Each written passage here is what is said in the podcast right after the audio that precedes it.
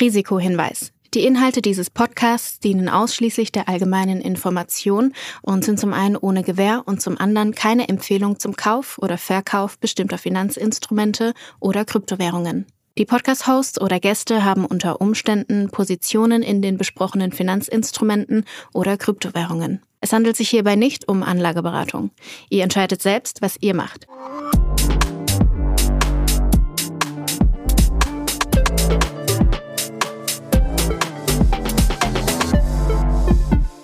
Es ist Folge 87 von Alles Coin, nichts muss.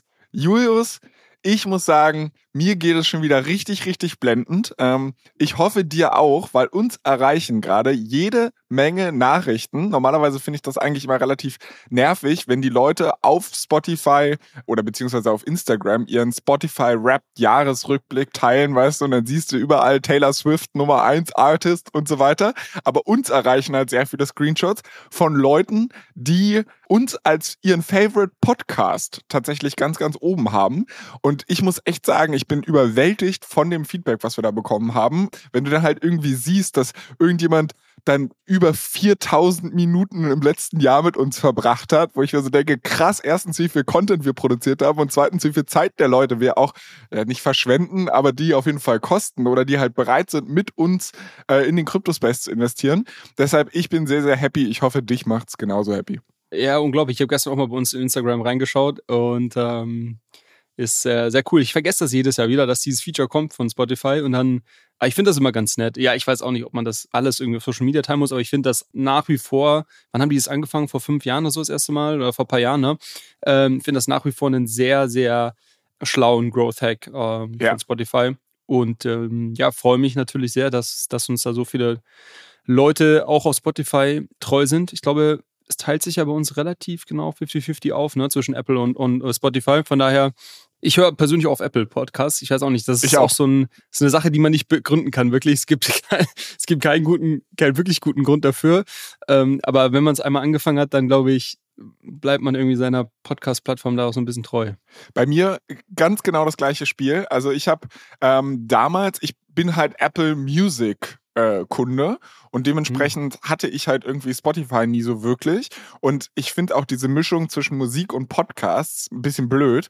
Dementsprechend, also ich bin Apple Music Kunde deshalb, weil ich es halt cool finde, dass es mit meiner gekauften Musik integriert und äh, für mich das halt irgendwie so mit einer die inhaltliche Trennung besser passt. Also ich sage, okay, auf der einen Seite habe ich halt wirklich Musik, auf der anderen habe ich Podcasts und ich habe beides in getrennten Apps, äh, weil das User Interface bei Apple Podcasts ehrlicherweise ziemlich naja, ja. ich würde mal sagen, verbesserungswürdig ist.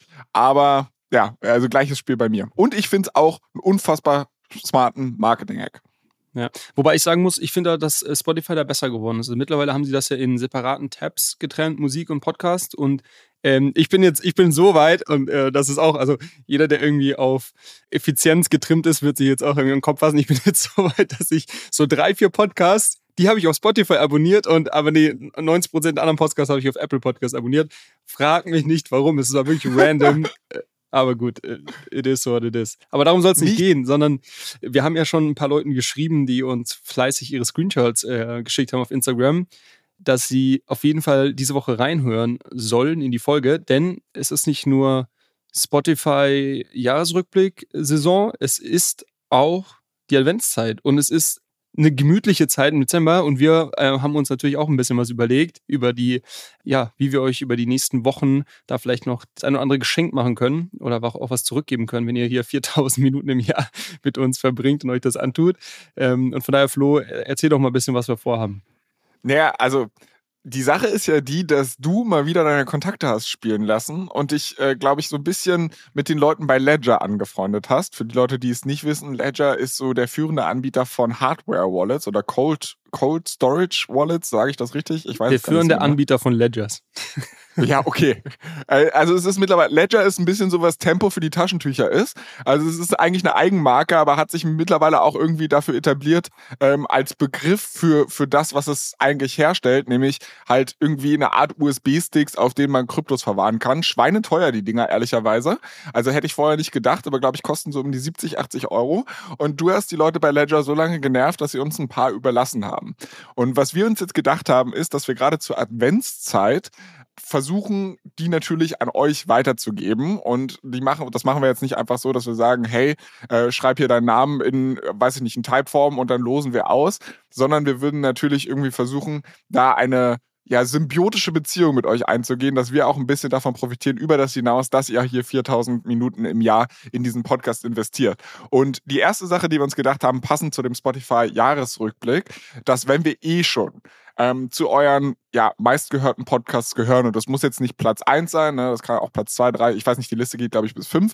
Solange wir auf dieser Liste drauf sind und ihr einen Screenshot von diesem Rap nicht uns als Privatnachricht schickt, sondern halt einmal in eurer Instagram Story äh, als Beitrag auf Instagram, als Beitrag auf LinkedIn oder Twitter. Also ihr müsst nicht alles machen, sondern irgendwas davon, was die Plattform eurer Wahl ist, das einmal teilt und dann alles Coin darauf verlinkt. Dann sehen wir das nämlich auch. Bei LinkedIn, glaube ich, haben wir keinen Account, dann müsste dann irgendwie Julius oder ich verlinkt werden. Solange wir irgendwie verlinkt werden, sodass wir das sehen, ähm, seid ihr automatisch in der Lostrommel und dann würden wir nächste Woche einmal auslosen und würden dann quasi den Be Gewinner bekannt geben oder würden uns halt bei dem melden, würden dann ein Ledger rausschicken und nächste Woche wird ein neues verlost. Da wird es dann nicht mit Spotify Wrapped äh, laufen, sondern da werden wir uns irgendwas anderes ausdenken, um halt auch die Apple-User abzuholen. Ich habe übrigens gesehen, dass Apple dieses Feature dieses Jahr auch kopiert hat, aber wahrscheinlich werden wir nicht auf diese Funktion ähm, setzen, sondern wir werden uns da ein bisschen was anderes ausdenken. Aber ja, genau, das ist so ein bisschen die Idee, die wir uns gedacht haben. Vielleicht da auch noch ein kleiner Hinweis der gute Vincent, der hat schon ohne, dass er überhaupt dieses Incentive kannte, äh, gestern, also wir nehmen an einem Donnerstagmorgen diese Woche auf, der hat gestern schon eine Story dazu gepostet, ist natürlich auch in der Lostrommel drin. Ähm, falls der jetzt eine Panikattacke bekommen hat, äh, an dieser Stelle kann ich dich beruhigen. Und, und, und alle anderen, die das gemacht haben, ohne diese Folge zu hören, natürlich auch. Genau, also die Idee ist äh, vier Adventsfolgen bis Weihnachten vier Ledgers und jede Woche überlegen wir uns was Neues. Diese Woche äh, gibt es äh, quasi die Verlosung unter den treuen Spotify-Hörern. Nächste Woche überlegen wir uns was für die Apple Podcast-Hörerinnen und ähm, dann haben wir auch noch ein paar lustige Sachen vor. Und genau, an dieser Stelle auch nochmal vielen Dank an Ledger, insbesondere an June, die das Ganze möglich macht. Und ja, ich glaube, es ist total cool. Ich selber nutze Ledger viel. Äh, ich habe dir letztes Jahr eins zu Weihnachten geschenkt, ähm, den du ja, glaube ich, noch nicht so wirklich viel nutzt, da du ja dein Portfolio immer noch nicht aufgebaut hast. Da müssen wir auch noch drüber sprechen. Aber ähm, ja, es ist, glaube ich, super. Wir hören so viel von Hacks in der Kryptowelt und wenn man, wenn man Self-Custody macht, dann sollte man das auch richtig machen. Und ich glaube, da ist äh, ja, Ledger eine sehr, sehr, sehr gute Adresse. Ja, lass uns gerne über den über meinen Portfolioaufbau sprechen, wenn wir auch unsere Predictions Folge zum Jahreswechsel dann machen. Äh, ich glaube, also ich habe mir gerade vorgenommen, mich da um diese Weihnachtszeit ein bisschen mehr damit auseinanderzusetzen. Und dann werde ich äh, mir so ein bisschen was ausdenken, wie, wie ich mich da positionieren möchte. Und dann werde ich meine Meinung oder deine Meinung dazu abholen. Und dann bin ich gespannt, was du sagst, ob ich da äh, komplett die Finger von lassen sollte oder dass vielleicht ich in diesen zwei Jahren Podcast hier mit dir oder fast zwei Jahren, wir nähern uns übrigens den 100 Folgen, dann doch ein bisschen was gelernt habe. Aber gut, genug der Vorrede, lass uns ein bisschen in die Folge starten. Ich würde tatsächlich mal den Auftakt machen, weil wir gerade so ein bisschen in diesem weihnachtlichen Setting waren und ich habe letzte Woche schon, das hat es bloß nicht in die Folge geschafft, deshalb reiche ich das an dieser Stelle nach, äh, jemanden oder einen Bericht über jemanden gefunden, der es nicht ganz so weihnachtlich hat, wie wir und unsere Hörer hier. Allerdings, glaube ich, braucht er auch gerade kein Ledger mehr und zwar, das ist der gute Sam Bankman Fried. Wir haben in diesem Podcast hier schon häufiger über ihn gesprochen. Warum ich ihn jetzt nochmal rausgrabe, weil alle würden ja jetzt denken, okay, der Typ sitzt hinter schwedischen Gardinen. Ähm, warum zur Hölle reden wir jetzt über ihn? Es gibt doch gar keine großen News. Es gibt ein bisschen News. Und zwar habe ich äh, in der letzten Woche einen Artikel des Wall Street Journals gelesen, in dem so ein bisschen geschildert wurde, wie es dem guten Herrn im Knast ergeht. Und ich habe mir gedacht, ich teile das jetzt mal mit dir und äh, dann bin ich gespannt, Ey, du was wirklich, du dazu denkst. Äh, du bist wirklich die, die Bild von uns beiden, ne? wenn, wenn, du sowas liest, dann immer gleich, immer, das ist das Entertainment, was. Weißt du, das hat gar nichts, Julius, Julius, das hat gar nichts mit Entertainment zu tun. Weißt du, mich interessiert halt einfach der Mensch hinter dem Coin. Ja, du, ja. du musst dich hier gar nicht Coin. so. Der Mensch hinter dem Scam. Das ist das, ja. was mich interessiert. Genau, genau. Du musst dich hier gar nicht so moralisch überlegen darstellen. Aber anyways, ich werde jetzt treu, ob du es hören willst oder nicht, ich erzähle dir jetzt, wie Sam Bankman-Fried hinter schwedischen Gardinen geht. Und zwar ähm, sitzt der Typ so wie der Artikel es schildert, wohl im Brooklyn Metropolitan Detention Center, was ich als solches schon mal einen relativ krassen Sprung finde, wenn man überlegt, dass er vor, weiß ich nicht, 12 bis 24 Monaten noch in einem 30 Millionen Dollar Penthouse auf den Bahamas gehaust hat. Ist nicht ganz so dolle, muss man sagen. Vor allem, weil in diesem Artikel halt auch steht, dass ähm, viele Verteidiger dieses Gefängnis auch für relativ schlechte Haftbedingungen kritisieren. Also wer jetzt denkt, dass er da in irgendeiner Wohlfühloase hockt, weil er irgendwie mal ein schwerreicher nur Wirtschaftskrimineller war, der hat sich getäuscht, weil er wartet ja auch tatsächlich noch auf sein Strafmaß. Ne? Er wird dann verlegt, sobald er verurteilt wurde. Aber jetzt sitzt er halt erstmal in einem Knast mit ja, nicht nur Wirtschaftskriminellen, so wie ich das verstanden habe. Konkret teilt er sich auch eine Zelle. Und zwar mit, äh, ist da ehrlicherweise in bester Gesellschaft, nämlich sein erster, kannst, kannst du dir vorstellen, wer sein Zellengenosse ist? Keine Ahnung, aber wenn du schon so fragst, irgendwer, der, der auch bekannt ist öffentlich. Ja, und zwar der ehemalige oder einer der ehemaligen Präsidenten von Honduras. Äh, okay. Und zwar, der wird beschuldigt, ähm, ich glaube, irgendwie auch den Drogenhandel in die USA begünstigt zu haben. Und mit dem teilt er sich eine Zelle und mit einem mexikanischen Cop namens Genaro Garcia Luna, dem vorgeworfen wird, dass er dem Sinaloa Sinaloa, Sinaloa-Kartell, wohl dabei geholfen hat, 50 Tonnen Kokain in die USA zu schmuggeln. Also das ist die Gesellschaft, in der er sich jetzt befindet. Was ich auch ganz interessant fand, ähm, wir kennen ja alle so diese alten Knastfilme, in denen so mit Kippen gehandelt wird, äh, um irgendwie Gefälligkeiten im Knast zu kaufen funktioniert leider nicht mehr so ganz so gut, weil äh, wohl in vielen US-Gefängnissen mittlerweile das Rauchen verboten ist. Deshalb ist man umgestiegen auf Makrelen, also Fisch.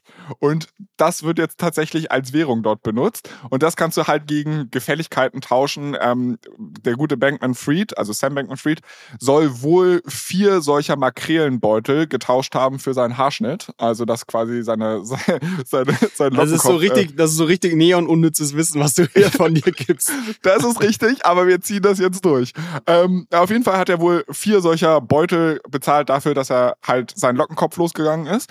Und äh, ein ein Typ, der so Gefängnisse consultet, hat wohl gemeint, dass diese Währung, ähm, die ist auch im Preis gestiegen. Also ich glaube, diese Makrelenfilets kosten mittlerweile 30 Prozent mehr als noch letztes Jahr.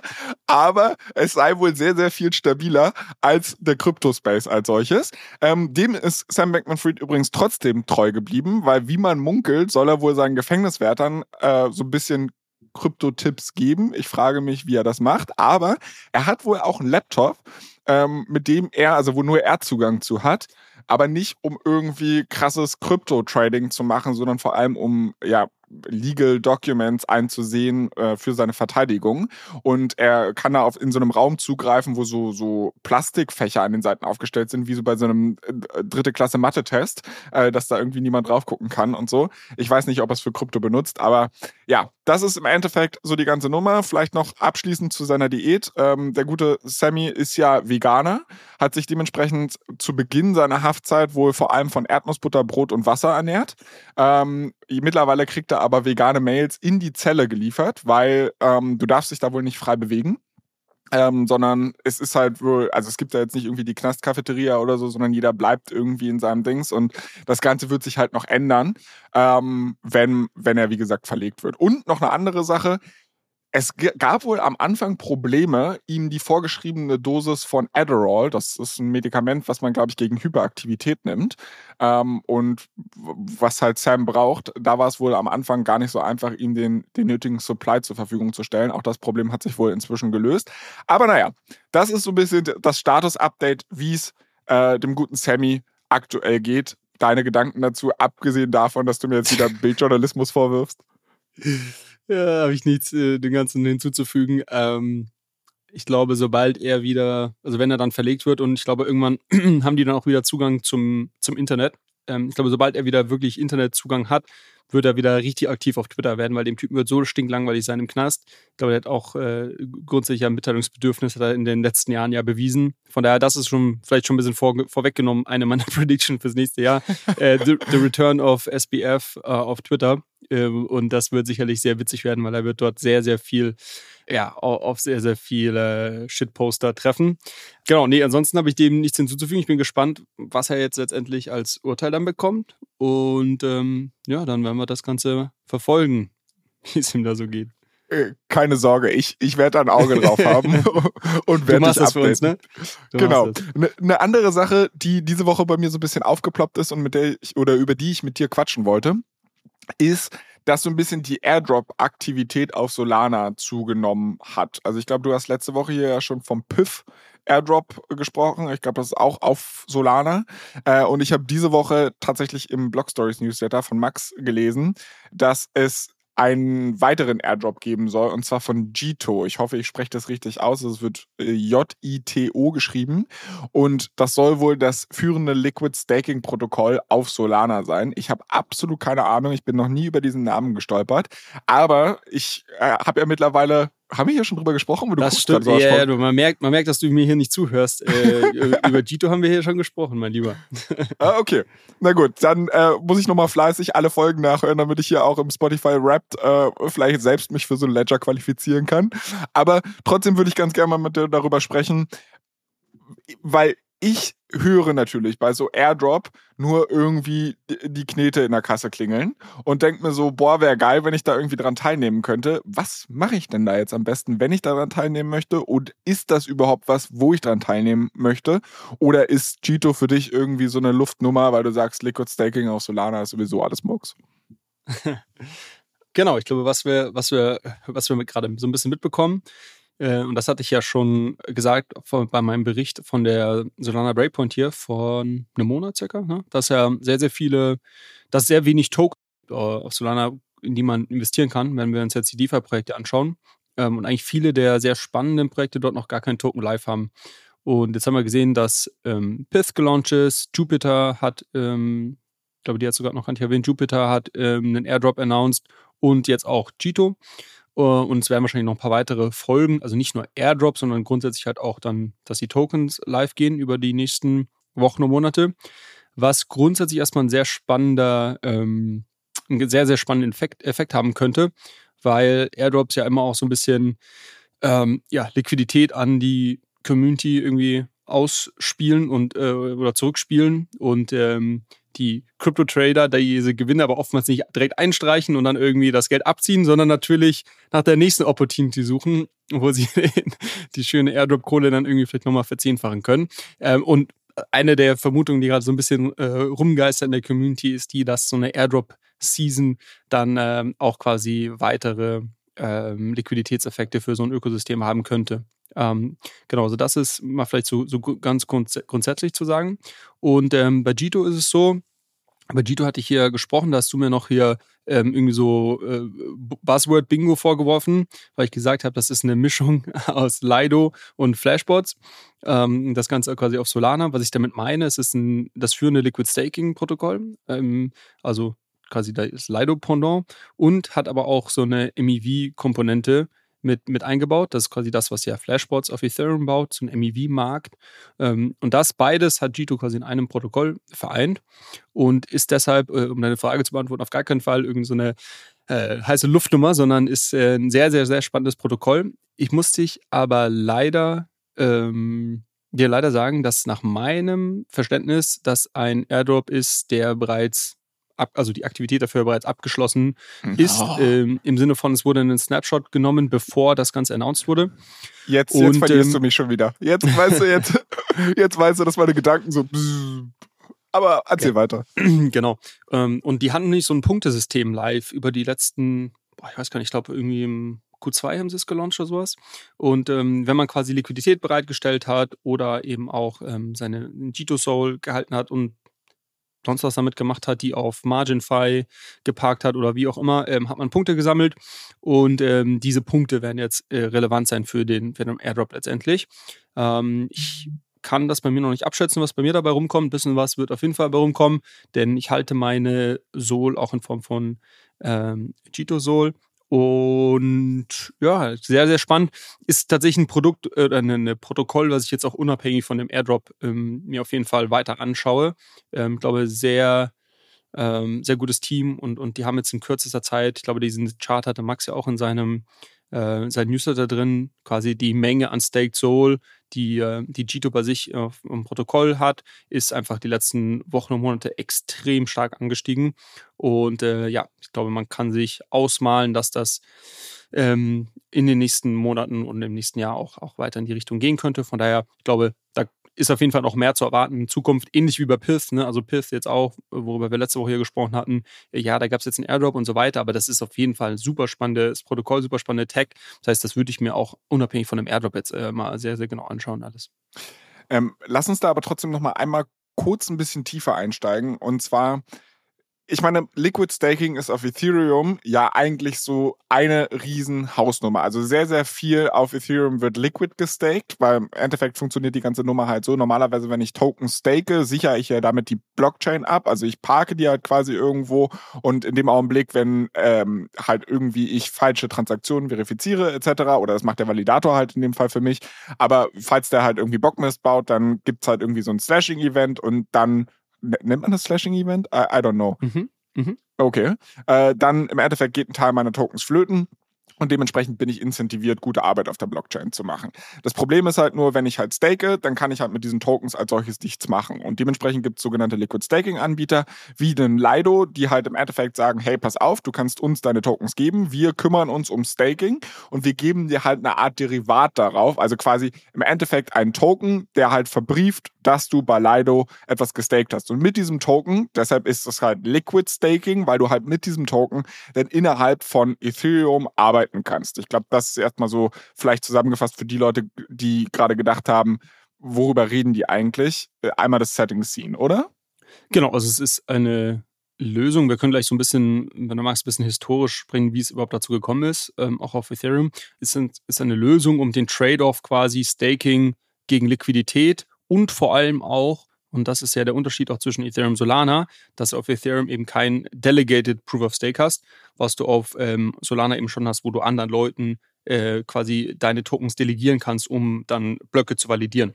Und äh, das war, eine, um jetzt einen kurzen historischen Abriss zu machen, das war ein, ähm, ähm, auf Ethereum etwas, ähm, wo man sich dagegen entschieden hat. Also man wollte bewusst kein Delegated äh, Proof of Stake machen, weil man äh, gesehen hat auf anderen Blockchains, dass es gewisse zentralisierte, zentralisierende ähm, äh, Mechanismen dann gibt. Also am Ende des Tages hast du klassische Power-Law-Verteilung, hast dann irgendwie wenige äh, Delegates, die halt mit relativ viel Stake am Ende des Tages dastehen. Und das wollte man nicht, weil quasi, man muss im Hinterkopf bewahren, Ethereum hat immer diesen sehr, sehr, sehr starken Dezentralisierungsgedanken natürlich in der Community und vor allem unter den, unter den Core-Devs, ähm, also den Leuten, die irgendwie das Protokoll weiterentwickeln, ist das noch sehr, sehr stark verankert.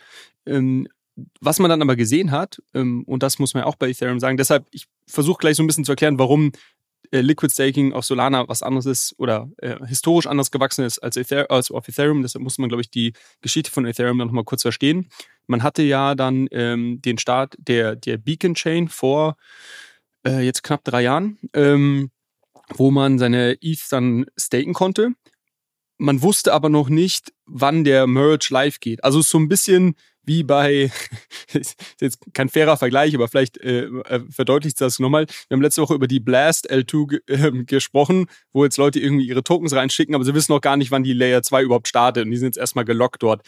So ein bisschen ähnlich war das am Anfang bei Ethereum auch, wenn ich staken wollte, konnte ich quasi äh, meine, meine ETH schon mal staken.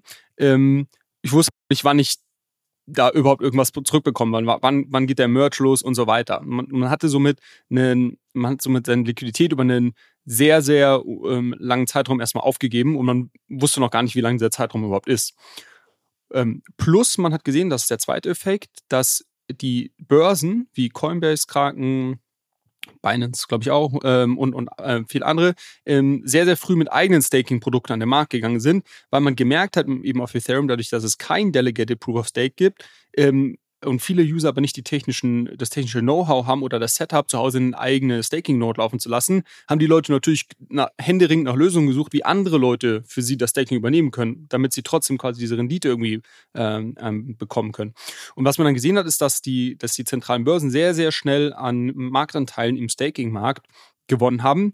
Und somit gab es in der Community quasi einen eine sehr starken sehr starke ähm, Versuch, irgendwelche Lösungen zu finden, wie man denn jetzt Staking vielleicht auch einfacher machen kann in einer dezentralen Art und Weise. Und das so der ganze bisschen Hintergrund, warum dann Lido auch daraus geboren ist, ähm, weil man gesagt okay, das ist quasi hier, wir lösen die beiden Probleme. Wir haben ein dezentrales Protokoll, ähm, also ist jetzt nicht, wir müssen nicht Coinbase oder Kraken oder sonst wem vertrauen, ähm, um unser Netzwerk zu validieren.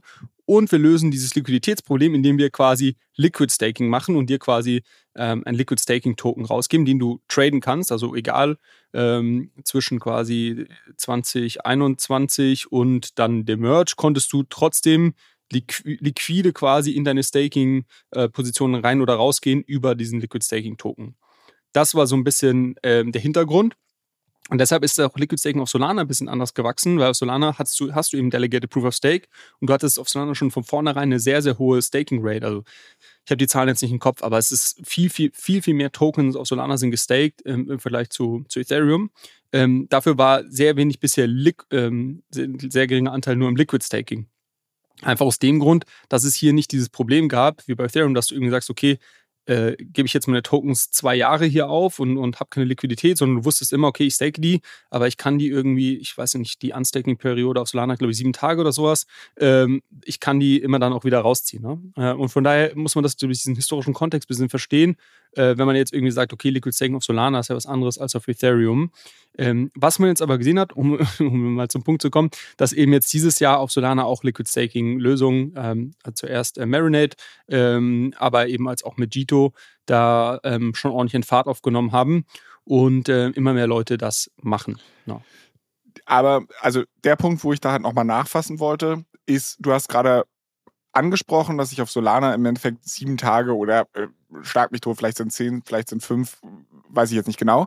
Aber ich muss nur wenig Zeit warten, bis ich meine Tokens wiederbekomme, sodass der Anreiz zum Liquid Staking zu gehen äh, nicht allzu groß ist. Trotzdem kriege ich es aber sofort, also dementsprechend, es ist schon besser, es ist nochmal liquider. Aber Nummer zwei, und das war eine Sache, die ich auch bei Max wiederum gelesen habe, es gibt einfach auf Solana kein so starkes DeFi-Ökosystem, dass halt der Anreiz in der Hinsicht auch einfach nicht so groß ist, dass du sagst, okay, ich brauche jetzt zwangsläufig Liquid, weil ich kann mit dem Kram sowieso nicht so viel da machen. Glaubst du, das wird sich groß ändern? Richtig, das ist nämlich jetzt eigentlich die, der viel spannendere Punkt, wenn man sagt, über Sinn und Zweck von Liquid Staking Tokens nachzudenken. Also auch auf Ethereum ist es ja heute so, den Liquid Staking Token brauchst du heute nicht mehr unbedingt, um an deinen Stake schneller dran zu kommen. Also da wenn jetzt nicht diese, wir haben ja schon mal darüber gesprochen, wie das Staking und Unstaking auf Ethereum läuft, da gibt es quasi dieses Warteschlangenprinzip, ne?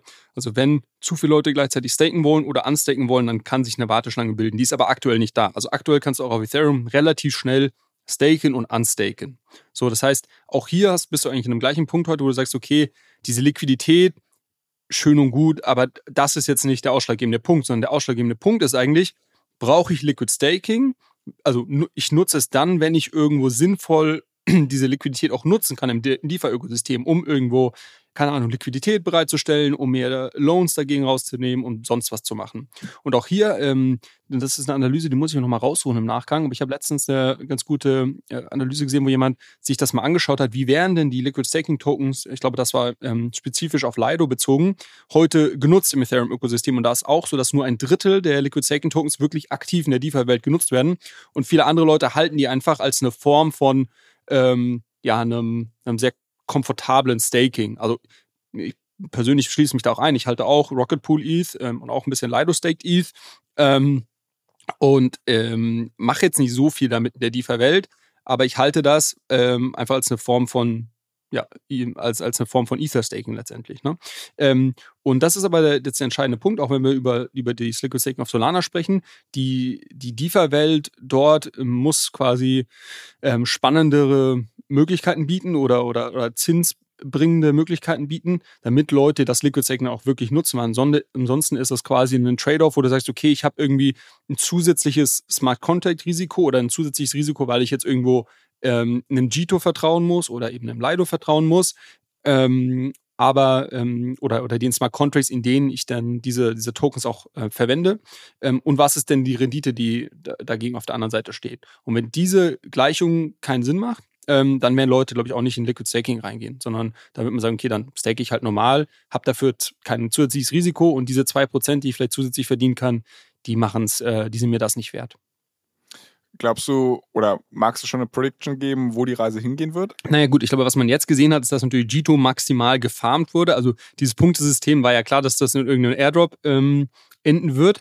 Äh, deshalb, glaube ich, muss man das immer so ein bisschen in, im Kontext sehen, wie stark das jetzt gewachsen ist dort. Ähm, ich glaube, grundsätzlich ist es aber schon so, dass, dass ähm, also vielleicht da mal über Ethereum zu sprechen. Ähm, wir werden jetzt äh, Restaking haben nächstes Jahr. es gibt Liquid Restaking, können wir auch mal drüber sprechen. ähm, ist äh, sehr, sehr spannend, aber äh, ist, macht das Ganze noch ein bisschen komplexer. Deshalb lassen wir heute nur beim, beim Liquid Staking bleiben. Und da wird man überall mit Liquid Staking Tokens dann entsprechend sein, ähm, in, in dieses Eigenlayer-Ökosystem reinkommen. Also auf Ethereum, glaube ich, wird das nur weiter hochgehen. Wir, wir haben auf Ethereum eben diese Debatte mit Lido, mit ihrem, mit ihrem Marktanteil, der sehr, sehr groß ist. Ähm, also das wird spannend äh, sein, das weiterhin zu beobachten. Und ich glaube, auf Solana wird das auch eher äh, weiter ansteigen, weil wir dort gerade eigentlich ein ganz spannendes DeFi-Ökosystem haben, was sich jetzt weiterentwickelt. Mhm, von daher, ich bin eher bullish auf jeden Fall Liquid Staking. Okay. Ich bin auf jeden Fall sehr stolz auf dich, wenn ich überlege, wie du hier gerade 20 Minuten aus der Hüfte geschossen hast, obwohl wir dieses Thema ehrlicherweise nicht so richtig vorbereitet haben, sondern es war so, ey, das. wir bereiten hier eh nichts vor. ja, aber trotzdem, meistens kommst du ja irgendwie damit um die Ecke, dass du irgendwas schon ins Doc eingetickert hast und äh, dann halt hier vorher schon so ein bisschen Gedanken zu machen konntest. Das war jetzt halt wirklich etwas, was ich gerade so zwei Minuten vor der Aufnahme in den Topf geworfen habe und du meintest, ja klar, können wir drüber reden. Also dementsprechend hast du gut gemacht, kriegst ein Bienchen ins Hausaufgabenheft, aber ähm, und vielleicht hilft das auch dir, den Schmerz zu verdauen, von dem du mir tatsächlich gestern erzählt hast. Also für die Leute, die sich für die Hintergrundorganisation dieses Podcasts interessieren, wie gesagt, wir bereiten nicht besonders viel vor, sondern wir haben halt einmal die Woche einen Call, wo wir halt so ein bisschen auch solche Sachen wie das Ledger-Gewinnspiel etc. pp besprechen. Und Julius kam gestern in den Call rein und meinte so, ja, Mist. Äh, ich bin gerade ein bisschen angeknackst, weil ich hatte gerade einen Call mit jemandem, der mich vor sechs Monaten oder weiß ich nicht, vor fünf Monaten auf einen Token hingewiesen hat und ich solle mir das mal anschauen. Habe ich nicht gemacht, habe jetzt gerade nochmal nachgeguckt, äh, war 500x seitdem und äh, du hast es verpasst. Also dementsprechend, wie, wie geht's dir jetzt mit dieser Niederlage? ja, genau. Das ist so ein bisschen, wir können, äh, kannst du als Titel der, äh, als Folgentitel die, die ähm, die Woche oder die Episode der verpassten ähm, Möglichkeiten, kannst du dir mal schon mal vormerken. Denn über die nächsten zwei, drei Themen, über die ich mit dir sprechen möchte, äh, ging es um ziemlich, ziemlich wilde Returns.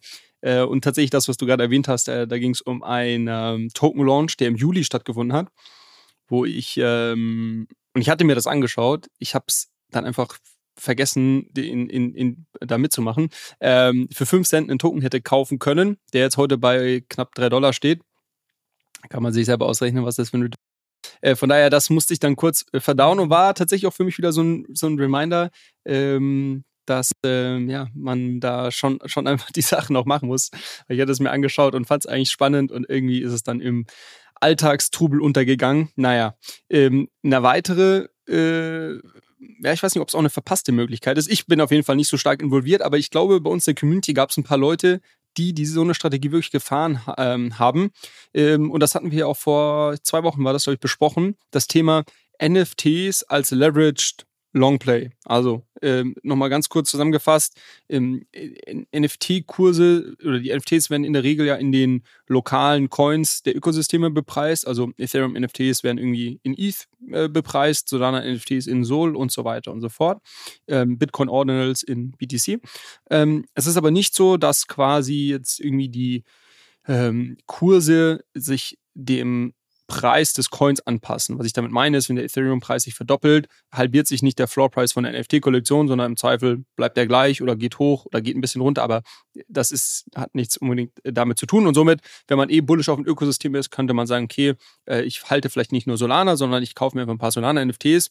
Ähm, Im Zweifel gehen die irgendwie ein bisschen hoch im Floor-Preis der Soll-Preis bewegt sich und somit kann ich quasi von beiden Effekten profitieren.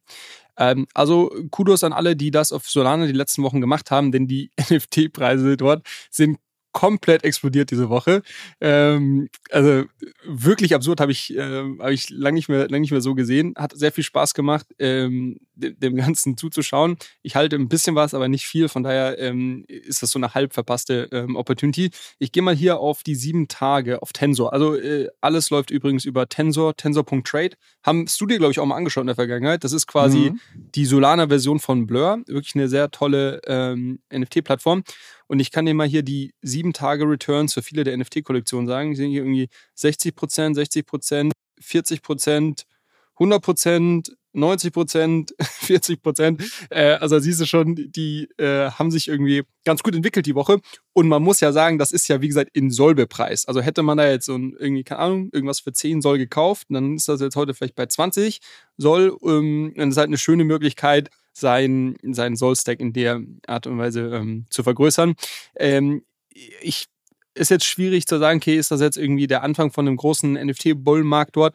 Ich wäre jetzt, ich bin immer ein bisschen vorsichtig in solche in solche Hypes dann reinzukaufen auch. Das fühlt sich immer nicht ganz richtig an. Ich kaufe dann lieber irgendwie, wenn es alles wieder mal 30 Prozent runtergeht. Ähm, aber ich wollte es nur erwähnt haben für Leute, die vielleicht eh den NFT-Space verfolgen. Äh, da tut sich auf Solana gerade viel und vielleicht gibt es ja auch noch neue Sachen, die jetzt da aufkommen. Kann man vielleicht mal ein Auge drauf haben. Ähm, und ist ein schönes Beispiel genau von der Strategie, die wir irgendwie zuletzt hier besprochen haben, quasi Leverage Long durch NFTs. Aber da vielleicht auch nochmal der Risikohinweis an dieser Stelle. Die ganze Nummer funktioniert natürlich auch in die andere Richtung. Ne? Also du hast halt häufig, wenn halt der Kryptomarkt als solches abschmiert, dann schmiert halt nicht nur bepreist in Sol dein NFT ab, sondern halt auch die Nachfrage oder der Hype rund um NFTs nimmt meistens ab. Und dann hast du halt genau das, was du jetzt doppelt nach oben hast, hast du auch doppelt nach unten. Äh, und deshalb kann sowas auch schnell mal in die Hose gehen. Auf jeden Fall, das haben wir ja, glaube ich, damals auch als großen Disclaimer hier ähm, gesagt. In dem Fall war es jetzt, glaube ich, ein Beispiel, wie das Ganze eben auch aufgehen kann. Ähm, aber äh, natürlich ist, muss man ein Auge drauf haben. Ähm, war nur spannend zu sehen, weil wir haben jetzt gerade über Airdrop-Saison äh, auf Solana gesprochen. Wir haben zuletzt gesprochen, dass der Memecoin Bonk äh, auch noch nachdem wir darüber gesprochen haben, noch ein paar hundert Prozent gemacht hat. Jetzt gingen die NFTs hoch. Also die, die, die Rotation der Gelder im Solana-Ökosystem geht auf jeden Fall weiter von äh, Meme-Coins über Airdrop-Farming jetzt in die NFTs rein. Und ähm, ja, äh, ist, glaube ich, äh, durchaus profitabel für den einen oder anderen. Aber das finde ich halt immer so krass. Also, wenn du überlegst, es gibt ja immer unterschiedliche Gründe, warum ein neuer Bullenmarkt losgetreten wird. Ne? Also es gab ja irgendwie mal so den DeFi Summer oder dann gab es halt die NFTs, die dann halt dazu geführt haben, dass wieder die Begeisterung im Crypto-Space gestiegen sind und so weiter. Und dieses Mal also ich würde jetzt noch nicht sagen, dass wir den krassen Bullenmarkt haben, aber es fühlt sich schon sehr danach an. Wir haben sehr viele Hype-Auswüchse und es sieht auf jeden Fall gut aus, dass das nächste Kryptojahr ein tolles Kryptojahr wird. Und hier ist ja diesmal dieser Treiber eigentlich, dass die großen Instis äh, sich scheinbar jetzt dafür interessieren. Ne? Also wir haben halt irgendwie extrem viele Bemühungen, ähm, den Zugang zu Krypto einfacher zu machen, auch für institutionelle Investoren. Wir haben mehrere Anträge, was Bitcoin-ETFs angeht. Man spekuliert über Ethereum, ETFs etc. pp. Also es klingt eigentlich so, als wenn die großen erwachsenen Jungs jetzt mal kommen. Und ich finde es krass, dass halt trotzdem wieder diese, diese crazy Auswüchse passieren und man halt nicht sagt, okay, dieser Krypto-Bullenmarkt ist vielleicht etwas gediegener und ist vielleicht etwas nachhaltiger, sondern nee, Mann, es ist wieder all in, es ist wieder yay. Also das finde ich, finde ich irgendwie eine, eine, eine ulkige Beobachtung.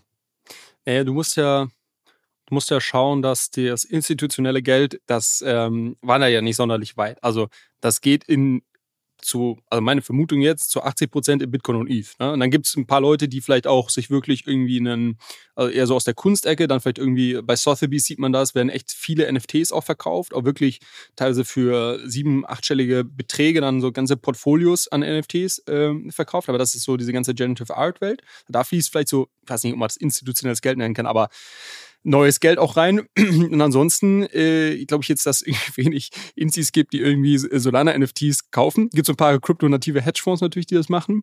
Ähm, aber das ist, das ist genau, das ist jetzt gerade eher die Rotation von, ähm, von kryptonativen Leuten in das Solana-Ökosystem rein, was wir die letzten Monate gesehen haben.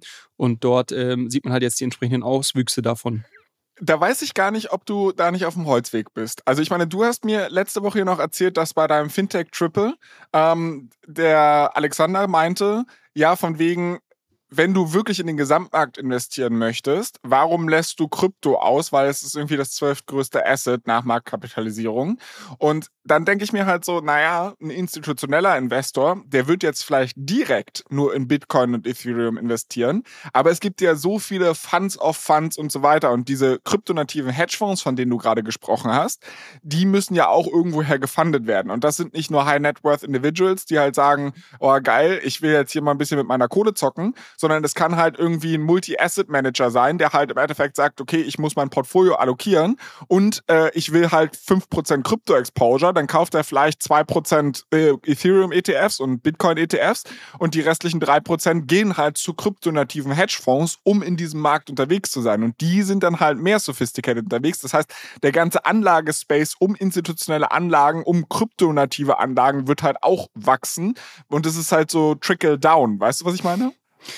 Äh, ja, Trickle-Down-Economies. Ähm, äh, ja, äh, ich weiß, was du meinst. Ich, du, du hast auch recht damit. Ich glaube nur, dass der größere Teil, wenn wir jetzt über institutionelles Geld sprechen, der ist, der in Bitcoin ETH fließt. Aber sicherlich gibt es dann auch Sekundäreffekte, die irgendwie über ähm, Fund of Funds, über irgendwie kryptonative Asset Manager dann äh, sich ein Exposure auf den Longtails an Coins und beziehungsweise vielleicht ein bisschen exotischere Investmentstrategien dann ähm, Exposure suchen. Ähm, naja, ich hatte gerade schon äh, gesagt, es ist die Woche der verpassten Opportunities. Also ich habe ja schon erzählt von meinem äh, verpassten Investment in diesen äh, 5-Cent-Token, äh, die NFTs auf Solana. Und es gibt noch eine dritte Sache, ähm, die ich ja eigentlich letzte Woche schon mit dir besprechen wollte aber dann ist die Folge so ein bisschen lang geworden. Da habe ich gesagt, ich mache es nächste Woche. Ja, hätte ich es mal letzte Woche gemacht, weil das hätte auch noch mal ein paar hundert Prozent für die einen oder anderen dabei rausspringen können. Ähm, aber ist, glaube ich, eine, jetzt unabhängig auch von irgendwie Tokenpreis, ist tatsächlich eine sehr, sehr spannende, äh, spannende Idee. Und ich glaube, etwas, was dir auch gut gefallen wird.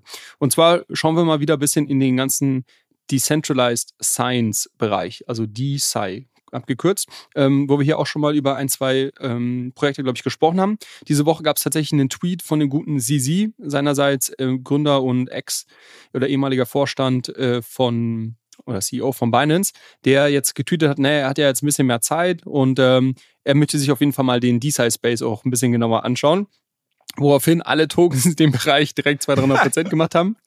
Ähm, das ist jetzt aber eher ein, ein, ein, Zufall, denn ich wollte ja letzte Woche schon mit dir drüber sprechen. Und zwar bin ich darauf gestoßen, dass der gute Brian Armstrong, der Gründer von Coinbase, noch ein anderes Projekt betreibt. Und das ist ja so ein bisschen unterm Radar. Aber wenn man mal in seiner Twitter-Bio schaut, äh, dann steht da, dass er unter anderem Co-Founder von Research Hub ist. Ähm, und zufälligerweise hat Research Hub auch ein dazugehörigen Coin, über den wir gleich noch sprechen, aber ich glaube viel spannender, um auch mal ein bisschen hier die, die FOMO wieder rauszunehmen, viel spannender ist das, was äh, Research Hub denn eigentlich äh, versucht ähm, abzubilden und was sie ja, welchen Space sie hier ähm, ja, irgendwie disrupten wollen, sag ich mal.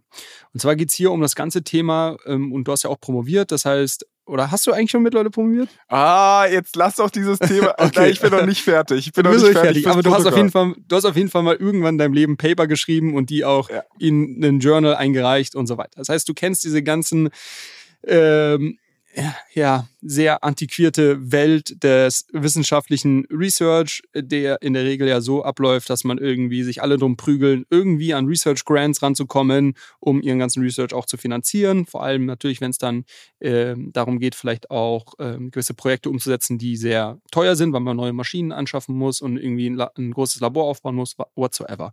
Ähm, dann hat man das Problem, dann prügeln sich alle natürlich darum, in die AAA-Journals reinzukommen, von denen es halt nur eine, wenige gibt. Und dann gibt es da so einen ganz, ja, ich würde mal sagen, intransparenten äh, Prozess des Peer-Reviews, wo es dann vielleicht eine Handvoll von Leuten gibt äh, auf der Welt, die irgendwie in der gleichen Kategorie Experten sind, in der du publizierst. Ähm, und die sind dann dafür verantwortlich, dir einen Review zu schreiben.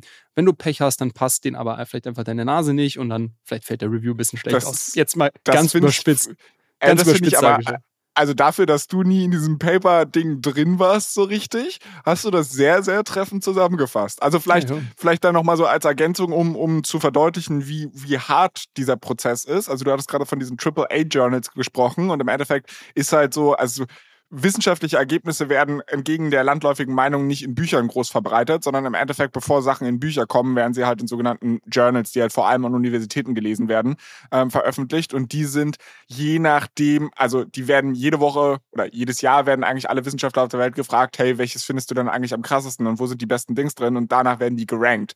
Und je nachdem, wie hoch das Ranking ist, also das Beste ist dann halt AAA äh, oder da gibt's halt unterschiedliche Rankings, aber wenn du halt das beste Ranking hast, ist es natürlich auch am schwersten reinzukommen. Bedeutet, jeder Wissenschaftler ist da draußen irgendwie und versucht halt so Abzeichen zu sammeln, äh, wie viele AAA-Artikel er geschrieben hat. Und wenn du dann zwei, drei in deiner gesamten Karriere geschrieben hast, dann bist du schon gar nicht so schlecht. Also vor allem, das ist dann halt so ein sehr inner Circle und die Peer-Reviewer, also es ist ja eigentlich immer Blind Review, aber du siehst halt, dass immer die gleichen Leute eigentlich in denselben Papers veröffentlichen und so eine Geschichten. Also es ist ein sehr, sehr kompetitiver Prozess und irgendwie 99 Prozent aller Papers, die bei einem AAA-Journal eingereicht werden, werden abgelehnt. Und die werden erblicken dann halt unter Umständen niemals das Licht der Welt. Natürlich kann man dann auch in schlechtere Paper oder Journal gehen. Aber das halt einfach, also es ist super kompetitiv, super schwierig und für Wissenschaftler super wichtig, in diese, in diese Journals zu kommen. Genau, und sehr, sehr intransparent irgendwo auch. Und ich glaube, dass ähm, das jetzt vielleicht die Überleitung auf, auf Research Hub. Ähm, kein effizienter oder kein, nicht unbedingt ein effizientes System, um ähm, Research zu beschleunigen und vor allem um die besten Ideen vielleicht dann auch mit finanziellen Mitteln zu connecten. Weil letztendlich zumal ist das Ganze. Du, zumal du vielleicht da auch nochmal als Ergänzung, ähm, du hast halt bei vielen Wissenschaftlern wirklich so dieses Kalkül, weil für deine Karriere ist es wirklich super wichtig, dass du halt so und so viele Journals oder so und so viele AAA-Publikationen hast. Und da ist halt die Sache, du erforscht nicht zwangsläufig das, was vielleicht den größten Wert für die Menschheit hat, sondern wo du weißt, das hat die höchste Wahrscheinlichkeit veröffentlicht zu werden. Und das setzt auch nochmal nicht so 100% perfekte Anreizstrukturen. Richtig, genau. Ähm, und das ist, glaube ich, so ein bisschen die Erkenntnis, die die, die Leute, die Research Hub bauen, also die Community dahinter, die übrigens auch alle zum Großteil aus der Forschung kommen, äh, die haben das natürlich äh, von erster Hand erfahren, dieses, dieses System, und ist, glaube ich, auch jetzt nichts, wo es erst seit kurzem Kritik gibt. Ich glaube, da gibt es schon länger Versuche, ähm, ähm das irgendwie aufzulösen. Es gibt doch auch in Berlin, wie heißt denn diese, äh, da gibt es doch so ein sehr erfolgreiches Unternehmen. ResearchGate. ResearchGate, genau, danke. Äh, ähm, gibt ja schon länger Versuche, dieses ganze System mal so ein bisschen ähm, ja, zu erneuern und vielleicht die Prozesse dort irgendwo ähm, neu zu strukturieren, vielleicht auch digitaler äh, zu machen und letztendlich ähm, ja, den, den Research effizienter zu machen, zu beschleunigen und einen effizienteren Marktplatz zu gestalten, wo irgendwie Aufmerksamkeit und Funding dann auch an die richtigen Ideen zu den richtigen Köpfen kommt letztendlich. Und ähm, deshalb finde ich Research sehr interessant. Und ich würde dir einfach mal das Produkt kurz beschreiben. Du kannst dir vorstellen, als so eine Art Social Network, so eine Art Reddit, wo du quasi unterschiedliche, so eine Art Reddit, wo du in unterschiedliche Hubs reingehen kannst, ähm, in denen dann wiederum äh, Forscher und interessierte Ideen, also entweder Paper hochladen können oder wissenschaftliche Fragen stellen können, unter denen dann eine Diskussion stattfindet und die man auch entsprechend dann irgendwie hochvoten kann oder ähm, ja, genau, quasi ähm, da seine, seine, seine Zustimmung oder sein, sein Interesse irgendwie beurkunden kann. Und ähm, das ist halt äh, zum einen, glaube ich, sehr interessant, weil es ähm, ja eher bisschen wie so ein Forum aufgebaut ist und quasi ein offenes Netzwerk ist für irgendwie Research und Ideen. Und jetzt ist aber natürlich, äh, fehlen so ein bisschen Komponenten, um es dann auch wirklich äh, um die, eine gute Qualität, Qualität sicherstellen zu können. Weil natürlich gibt es diesen ganzen Peer Review ja auch äh, nicht einfach nur, weil, um irgendein Review zu haben, sondern dass die Idee dahinter ist ja auch, dass quasi entsprechend äh, äh, Leute mit der entsprechenden Reputation und dem entsprechenden Wissen dann dafür sorgen, dass du irgendwie beurteilt wirst.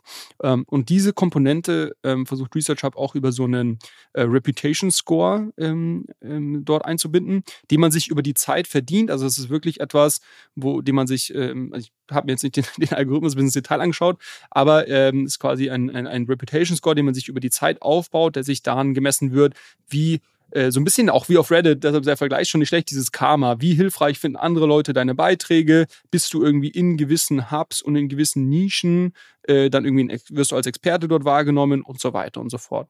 Und die dritte Komponente, und das ist jetzt ein bisschen das, wo der ganze Krypto-Aspekt reinkommt, ist zu sagen, okay, wir haben auch einen nativen Utility-Token, ähm, den Research Hub Coin, der ähm, genutzt wird, um ähm, mein Interesse an gewissen Sachen zu beurkunden. Also zum Beispiel ähm, kann ich durch Upvotes ähm, sicher, sicherstellen, dass, dass gewisse Coins, die ausgeschüttet werden, an dann äh, entsprechende äh, Wissenschaftler oder Ideen fließen. Ne? Weil irgendwie es gibt einen Pool an Coins, die ausgeschüttet werden und die gehen halt dann an die ähm, Projekte mit den meisten Upvotes zum Beispiel.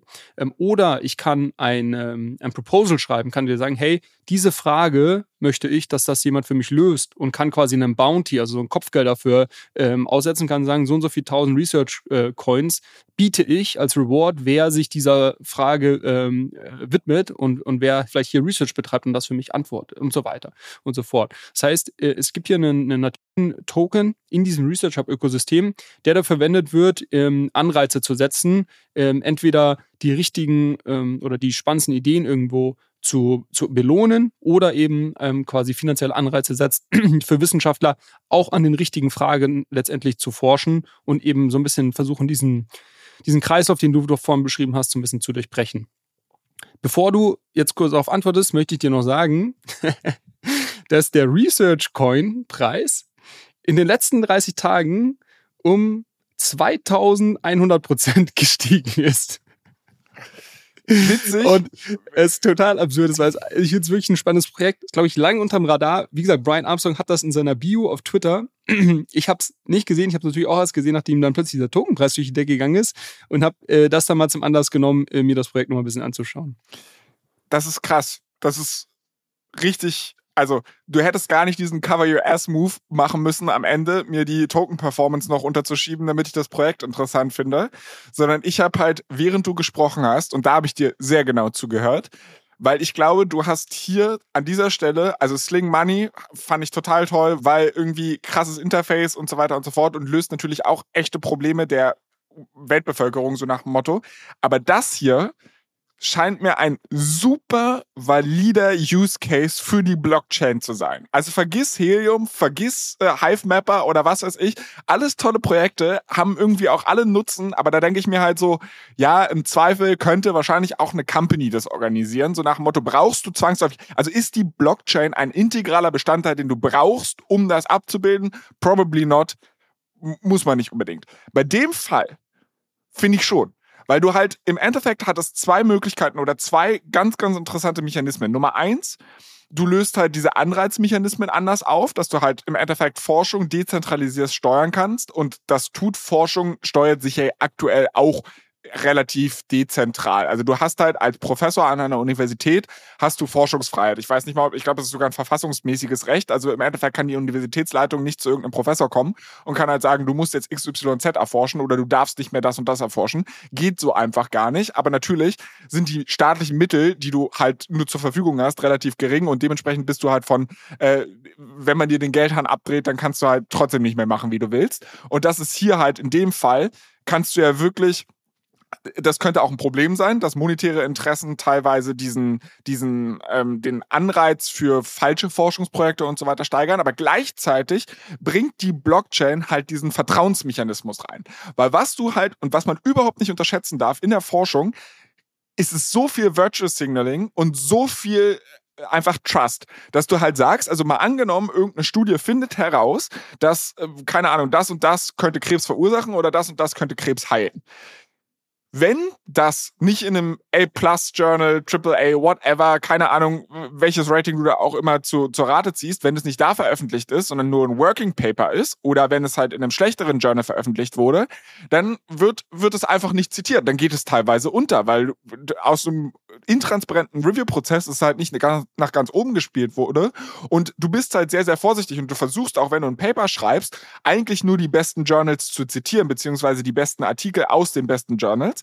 Und die Tatsache, dass man aber diese, diesen Vertrauensmechanismus jetzt dezentralisiert und transparent schaffen kann, dass es halt nicht mehr so sehr um Klüngeleien geht oder, also ich will jetzt auch nicht so super schlecht über den aktuellen Status quo sprechen, das meine ich damit gar nicht, aber du schaffst halt einfach Transparenz in einem sehr, sehr intransparenten Prozess aktuell, der für alle Leute nachvollziehbar ist und du siehst ganz genau, also wenn es da halt einen Circle of Trust gibt und die sich alle gegenseitig irgendwie ihr, ihr Karma boosten oder sowas, dann siehst du es halt, weißt du? Genau. Und es ist, es ist keine, keine Vermutung mehr, sondern es wird explizit gemacht. Und so kriegen halt auch ja Forschungsarbeiten, die unter Umständen überhaupt nicht betrachtet wurden oder vielleicht nicht finanziert wurden, eine Chance, was halt generell zu einer, zu einer effizienteren Aussteuerung dieses sehr intransparenten und ineffizienten Marktes dient. Also das ist der Use Case für die Blockchain. Also klingt jetzt blöd, aber ne, also ernsthaft. Ja, also, also es, es ist sehr, ich glaube, es ist noch ein sehr, in einem sehr frühen Stadium, deshalb, und, und es ist natürlich auch eine sehr, ein sehr dickes Brett, ähm, diesen, diesen globalen Research-Prozess äh, und Industrie ja irgendwo auch zu, zu revolutionieren. Aber ich glaube, es ist, es zeigt einfach mal wieder, ich glaube, zwei Sachen. Das eine ist, was du gerade angesprochen hast, die Transparenz. Die ist, glaube ich, in dem Fall sehr wichtig.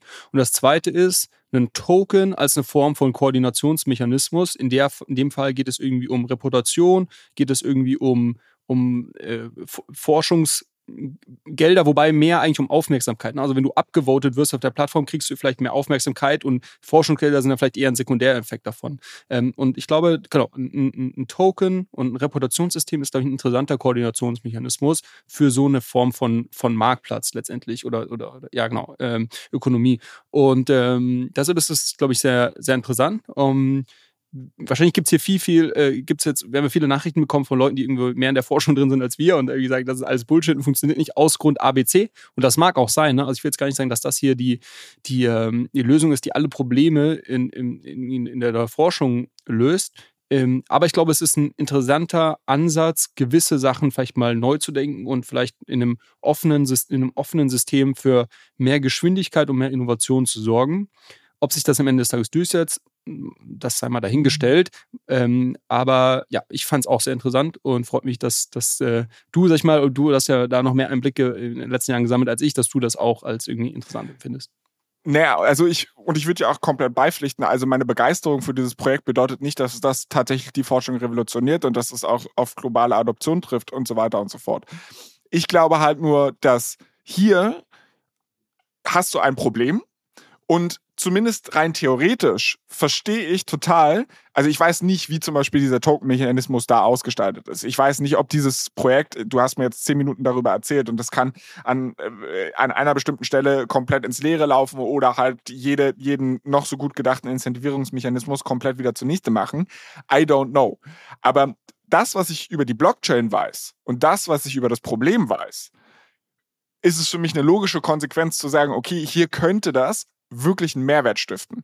Ob es das halt langfristig tun wird, hast du gerade gesagt, werden wir sehen. Und ich bin da auch, also ich würde da auch gerne mehr drüber lernen. Ich meine, die Leute sollen mir gerne auf Instagram äh, an unseren äh, Account schreiben, warum sie denken, warum das nicht funktioniert, weil ich finde es halt wirklich eine super spannende Nummer. Ich kann mir vorstellen, dass es aus irgendeinem Grund scheitert. Den würde ich gerne kennen.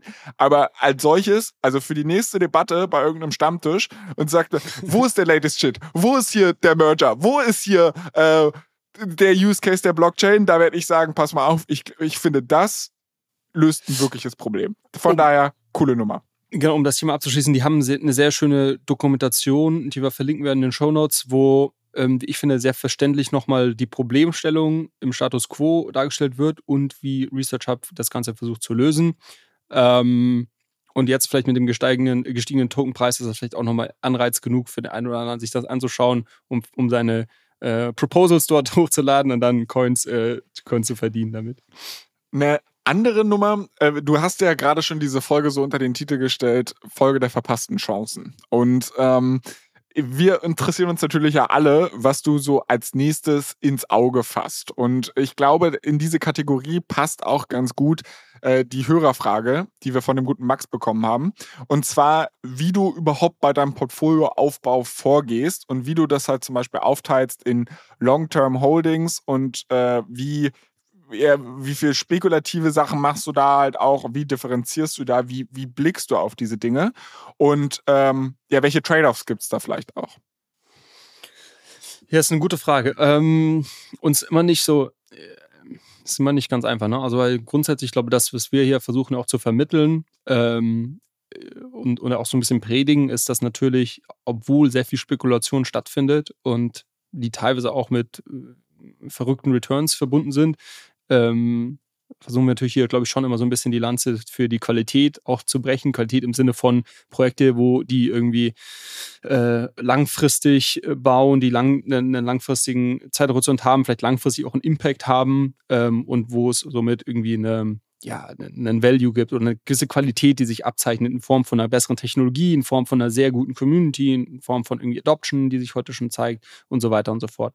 Ähm, ich glaube, genau, die Frage ist jetzt explizit, wie ich das mache, deshalb äh, ist das jetzt vielleicht hier nicht der, nicht der Blueprint für, ja, für jeden, aber ähm, für mich stellt sich immer grundsätzlich so ein bisschen die Entscheidung, weil ich Zugang zum Primärmarkt auch habe. Also ich kann auch in Startups investieren, irgendwie äh, Angel oder irgendwie mit VCs zusammen.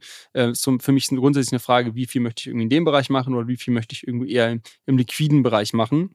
Ähm, und der große Unterschied ist da natürlich, wenn du irgendwie früh, sehr frühphasig investierst, kannst du zu sehr günstigen ähm, Bewertungen teilweise reinkommen hast natürlich ein anderes Risikoprofil. Also die Ausfallquote im irgendwie Pre-Seed-Seed-Bereich ist natürlich viel, viel höher, als wenn ich jetzt irgendwo, weiß ich nicht, heute einen Maker-Token kaufe, dass jetzt irgendwie Maker morgen vom Markt verschwindet. Ähm, weiß ich nicht, halte ich für relativ unwahrscheinlich. Ähm, no, never say never in der Kryptowelt, ne? genau, nee, nee, never say never, aber es ist ähm, auf jeden Fall geringer als irgendwie die Wahrscheinlichkeit, dass ein Team von zwei, drei Gründerinnen äh, nach einem halben Jahr sagt, puh, wir haben irgendwie keinen Bock mehr aufeinander. Äh, oder wir merken, dass wir irgendwie komplett äh, ins Leere reinarbeiten. Ähm, von daher, ich glaube, das, das, ein, das ist so eine, ein grundsätzlicher Trade-off, den ich mache. Ähm, ein Großteil ähm, meines Portfolios ist mittlerweile eher im liquiden, ähm, im liquiden Bereich. Und da mache ich tatsächlich so ein bisschen die, die Unterscheidung so, zwischen zwei Portfolios. Das eine Portfolio ist eher langfristig orientiert und ähm, ist auch etwas, was ich jetzt nicht äh, häufig anfasse. Da liegen Sachen drin, die ich teilweise noch nie angefasst habe, seit irgendwie acht bis zehn Jahren. Ähm, und ja, genau, was eher so ein bisschen einen, einen, langfristigen Zeithorizont auch hat und wo auch dann die Quality Assets drin liegen. In Klammern, das ist sowas wie irgendwie Bitcoin, ETH, Solana für mich und vielleicht noch ein paar andere Sachen. Ähm, und dann gibt es aber auch schon irgendwo so das, das kleinere Zockerportfolio. Ähm, und gar nicht so sehr, ähm, weil ich jetzt äh, das irgendwie jedem unbedingt raten würde, das zu machen oder, oder sonst was, sondern einfach, weil ich schon sehr lange in diesem ganzen Space unterwegs bin und genau einfach von gewissen Sachen halt mitbekomme. Ähm, und wir haben hier, glaube ich, auch in der Vergangenheit schon mal teilweise so Sachen gesprochen. Also ich habe hier im Frühjahr mal erzählt, dass ich irgendwie diesen, diesen Jack Butcher schon super lang folge und der hat dann seine NFT-Kollektion da gelauncht, diese Checks. Und da habe ich halt richtig viel davon auch dann sehr, sehr früh gekauft und das hat sich dann auch entsprechend ausgezahlt und so weiter. Ähm, aber das ist jetzt nicht so, dass ich sage, okay, ich habe jetzt irgendwie Bock hier Casino zu spielen, sondern es ist irgendwie, äh, man, wenn man so sein Netzwerk da aufgebaut hat und dann auch ein Bauchgefühl hat für gewisse Sachen, also wenn der Typ was macht, dann weiß ich, okay, da steckt eine gewisse, das ist für mich so ein Qualitätsstempel, was da drauf kommt. Ähm, oder wenn ich von gewissen Leuten, denen ich irgendwie schon lange folge, von denen ich irgendwie viel halte, sehe, dass die sich jetzt auf Solana gewisse NFT-Kollektionen kaufen, dann mache ich auch manchmal jetzt keine wochenlang Research, sondern kaufe mir halt auch so ein, weil so ein bisschen das Signaling von denen reicht mir dann auch teilweise aus. Ne? Ähm, und das sind eher so die, die more Degen Plays, gibt auch noch ein paar andere Sachen. Ähm, und das ist für mich aber sicherlich ein viel, viel kleinerer Teil des Portfolios, der natürlich aber ganz, ganz, ganz, ganz andere Returns bringt. Ne? Also, don't get me wrong, das ist, sprechen wir über ganz andere Returns, aber auch ein ganz anderes Risikoprofil. Und für mich ich, ich glaube, ich kann dieses Risiko zum Teil eingehen, weil ich, äh, glaube ich, über die Jahre so ein bisschen verstanden habe, wie dieser Markt teilweise funktioniert und ähm, teilweise einfach äh, äh, Leuten in meinem Netzwerk vertraue als quasi Signaling, ähm, um, so dass ich glaube, ich kann das Risiko bei einzelnen Sachen auch ganz gut abschätzen. Aber, also ich meine, Bauchgefühl, bla bla bla, ist ja alles schön und gut. Hat vielleicht nicht jeder so gut wie du oder ist halt nicht so lange drin. Deshalb weiß ich nicht, also und auch gerade diese ganze Startup-Nummer, die wird jetzt wahrscheinlich vielen unserer Hörer äh, nicht so wirklich viel bringen. Deshalb würde ich das mal ganz kurz darauf Aber die Frage lenken, war ja, wie ich es mache. ja, ja, ja, trotzdem versuchen die Leute ja hier ein bisschen was zu lernen. Und was mich halt aber trotzdem mal interessieren würde, wie halt auch das sich im Zeitablauf verhält. Also wir haben ja unterschiedliche Phasen am Markt. Und du hast jetzt gerade gesagt, okay, du hast dein, deine Long-Term Holdings, die liegen wahrscheinlich auf einem Ledger irgendwo bei der Hausbank im Safe eingesperrt. Nee, so schätze ich dich nicht ein, aber du weißt, was ich meine. Also da, da, da gehst du fast gar nicht ran und dann hast du so more degen Sachen, die halt einen deutlich kleineren Teil deines Portfolios ausmachen. Jetzt einfache Rechnung, aber du startest in einem Bärenmarkt äh, mit dem Aufbau eines Portfolios und sagst halt, nehmen wir jetzt mal so arbiträre Werte, äh, du knallst 10 oder 100.000 Euro knallst du in Long-Term Holdings rein, wo du halt einfach sagst, so, okay, das ist halt ein Ethereum, ein Bitcoin, das ist ein, vielleicht ein Solana und noch ein, zwei andere Sachen und die liegen da erstmal. Und die entwickeln sich natürlich auch relativ volatil, aber einigermaßen stabil. Und jetzt sagen wir so, okay, und 5.000 Euro nimmst du für so ein DJ-Portfolio, wo du halt einfach so ein bisschen zockst. So, jetzt kommt auf einmal Cointelegraph mit der Fake-Meldung um die Ecke, der Bitcoin-ETF wurde zugelassen. Zack, boom, der nächste Hype-Cycle bricht aus. Und zwei, drei deiner Tokens, die du in deinem DJ-Portfolio hast, machen 500x in drei Monaten. Auf einmal sind deine 5000 Euro, die du da reingepackt hast, nicht mehr 5000 Euro wert, sondern zweieinhalb Millionen. Und dein Long-Term Holding Portfolio läuft natürlich auch gut, weil wir haben den nächsten Hype-Cycle und das hat sich vielleicht von 100.000 auf 300.000 Euro verdoppelt. Also verdreifacht. Du weißt, was ich meine. Auf einmal ist in deinem Long-Term Portfolio nur noch, also relativ betrachtet, zu deinen 2,35 Millionen, was weiß ich, hast du 90% in deinem DJing-Portfolio drin, weil das einfach so gelaufen ist und nur noch 10% in deinen Long-Term-Holdings, obwohl du dein Initial-Investment ja ganz anders aufgeteilt hast. Machst du dann ein aktives Rebalancing, also dass du halt wirklich sagst, ist ja schön und ich glaube an diese DJing-Tokens und ich kann die Hype-Welle noch ein bisschen mehr reiten, aber es ist mir einfach zu viel Exposure in diesem DJing-Ding und ich ziehe systematisch Geld ab, damit die Gewichtung immer stimmt? Oder steuerst du da eher nach Gefühl? Ähm, nee, also genau, ich glaube, okay, da müssen wir noch ein bisschen tiefer einsteigen, ein paar Sachen besprechen. Also, glaube, erstmal äh, grundsätzlich ähm, muss man sich, glaube die Frage stellen, mit welchem Zeithorizont, also ich komme gleich auf deine Punkte, aber erstmal muss man sich, glaube ich, grundsätzlich die Frage stellen, was für ein Zeithorizont investiere ich hier? Ähm, weil äh, Krypto sehr zyklisch ist. Man muss sich, glaube ich, für sich selber entscheiden, ist das was, was ich jetzt für zehn Jahre zur Seite lege, wo ich meinetwegen ganz klassisch Dollar-Cost-Averaging betreibe und mit einem Sparplan jeden Monat 50 Euro reinlege oder kann auch 10 Euro, ist ja egal. Ähm, was, glaube ich, eine sehr, sehr valide Strategie ist übrigens. Ähm, dann, wenn man so eine Strategie fährt, ähm, sollte einem sollten einen die sämtlichen Marktbewegungen relativ kalt lassen. Und ich weiß, das ist sehr, sehr schwer. Das schafft, schafft man nicht, äh, weil es lässt er natürlich nicht kalt, weil es irgendwie sehr emotional ist natürlich. Ähm, aber äh, das, das ist, glaube ich, die, die eine Sache. Das, das andere ist zu sagen, okay, ähm, ich möchte jetzt irgendwie investieren, weil ich glaube, hier gibt es irgendwie in irgendeiner Form wieder äh, eine, Adoption oder einen Hype-Cycle sonst was und dann möchte ich irgendwo auch Gewinne realisieren. Ähm, äh, und dann gibt es quasi noch so sehr kurzfristig, das ist einfach irgendwie Pure Speculation, würde ich mal sagen. Ähm, und ähm, auf deine Frage hin, äh, wenn natürlich irgendwas entsprechend durch die Decke geht, ähm, gibt es natürlich eine Form von Rebalancing und tatsächlich das Erste, äh, was man da machen sollte und was man, was wir, glaube ich, auch schon ein, zwei Mal erwähnt haben, wenn man so ein Degen oder wenn man irgendwas hat, was irgendwie innerhalb von einem Jahr sehr gut läuft und man das verkauft und auch Gewinne realisiert, dann ist, sollte man äh, genau darauf achten, ähm, weil ich glaube, es ist ein Fehler, 100, diese Gewinne zu 100% dann irgendwie den nächsten Token zu schieben oder, oder, oder dann vielleicht sagen, okay, in den sicheren Hafen jetzt zurück in Bitcoin und ETH 100%, aber irgendwann ist der ganze Crypto-Cycle äh, vorbei und dann geht auch Bitcoin und ETH wieder 50, 60% runter. Ähm, denn man hat eine Steuerlast auf Themen, die man innerhalb von einem Jahr äh, ähm, handelt. So, und deshalb glaube ich, das Wichtigste, was man da machen muss, erstmal das ähm, ähm, irgendwie die, die Steuern, die man dann voraussichtlich zahlen muss, die zu tracken und im Kopf zu haben und idealerweise auch schon einfach ra äh, entsprechend rauszuziehen und ähm, auch nicht irgendwo dann in, in, Form von Stablecoins in irgendwelchen wilden Yield-Farming-Strategien packen, weil auch da kann man exploited werden und dann ist es weg und dann hat man trotzdem noch die Steuerlast. Wenn das Finanzamt ist relativ egal, ob deine äh, Yield-Farming-Plattform gehackt wurde oder nicht. Ähm, das ist schon mal, das ist schon mal ein Thema. Und dann natürlich gibt es dann einen ganz klaren Rebalancing. Also wenn jetzt so irgendwelche Degen-Trades durch die Decke gehen, ähm, für mich ist der Default-Weg immer zurück in ETH und ETH-Staken und das lasse ich compounden. Ähm, wir hatten ja diese Woche die äh, Todesmeldung von Charlie Manga, äh, äh, äh Rest in Peace, der äh, seinerseits äh, dafür bekannt war, glaube ich, den, den äh, Zinseszinseffekt immer zu predigen.